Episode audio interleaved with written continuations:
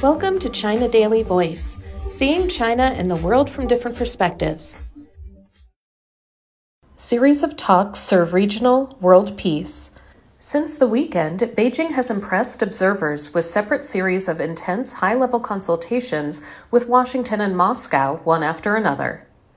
Senior Chinese diplomat Wang Yi completed two days of talks with United States National Security Advisor Jake Sullivan in Malta on Sunday, and he arrived in Russia on Monday for a four day China Russia consultation on strategic security. Analysts said the two series of talks, one closely following the other, are part of China's efforts to carry forward its regular two way dialogues with influential major countries and help shore up nations' concerted efforts to stabilize the Asia Pacific region. Both China and the U.S. described the weekend series of consultations as candid, substantive, and constructive in official readouts released on Sunday. As part of the talks' outcomes, the two sides agreed to hold three China U.S. consultations on the Asia Pacific region, maritime affairs, and foreign policy. On Monday morning, Beijing announced that Wang, a member of the political bureau of the Communist Party of China Central Committee and the director of the Office of the Foreign Affairs Commission of the CPC Central Committee, will hold the 18th round of China Russia strategic security consultations in Russia from Monday through Thursday. Diao Daming, a professor at Renmin University of China's School of International Relations, said the common background of the two series of talks is that the world today is in turmoil and chaos. The global economy has a long way to go in recovering in the post pandemic era, and the world has widespread expectations of an improved international order. During the weekend talks, China and the U.S. also discussed the Asia Pacific region, the Ukraine crisis, and the Korean Peninsula situation, among other international and regional issues. China has retained its steady pace and resilience against various changes when navigating its major country diplomacy, and it earnestly looks to shape relations with major countries in order to improve the region's situation and the world's trajectory, Diao said. What China wants is to work with the international community to rise to the challenge, and it has always tried to inject the world with a steady stream of positivity and certainty, he added. Wang and Sullivan previously met and talked in Vienna, Austria in May. Before that, high level strategic communication between China and the U.S. took place over the past two years in such places as Zurich, Rome, and Luxembourg. During the talks with Washington, the Taiwan question and the U.S. perception of China's development were high on the agenda. An unnamed senior official with the foreign ministry who took part in the weekend talks said the multiple rounds of consultations as a whole exceeded 12 hours in total, and the Taiwan question consumed the longest time.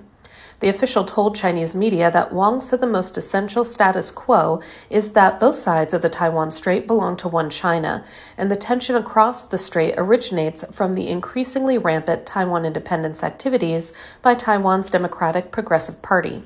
The right path for peaceful resolution of the Taiwan question is resolutely objecting to Taiwan independence and supporting the peaceful reunification of China, Wang said.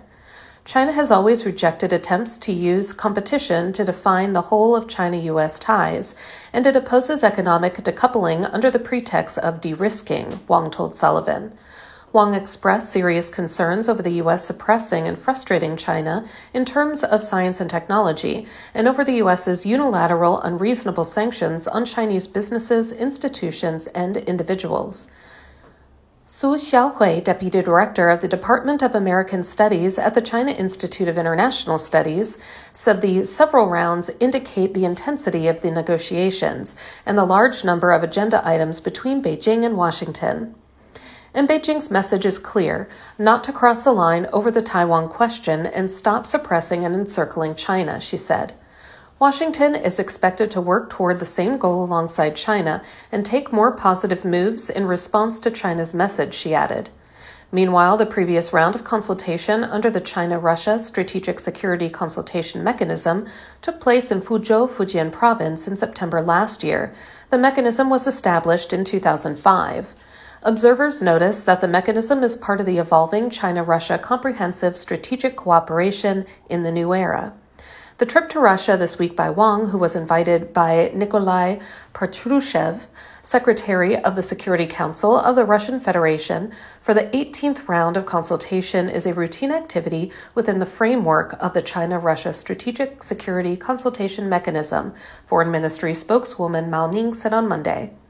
The trip to Russia aims to implement the important consensus reached by the heads of state of the two countries, promote the development of bilateral relations, and carry out in depth communication on important issues related to the strategic security interests of the two countries, Mao said. She pointed to both countries' shared identity as permanent members of the United Nations Security Council and major emerging market economies.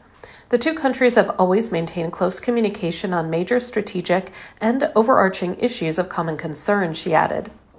Chinese ambassador to Russia Zhang Hanwei said that China Russia strategic cooperation is a mainstay of maintaining international peace and security, and the significance and impact of China Russia's relations go far beyond the bilateral context.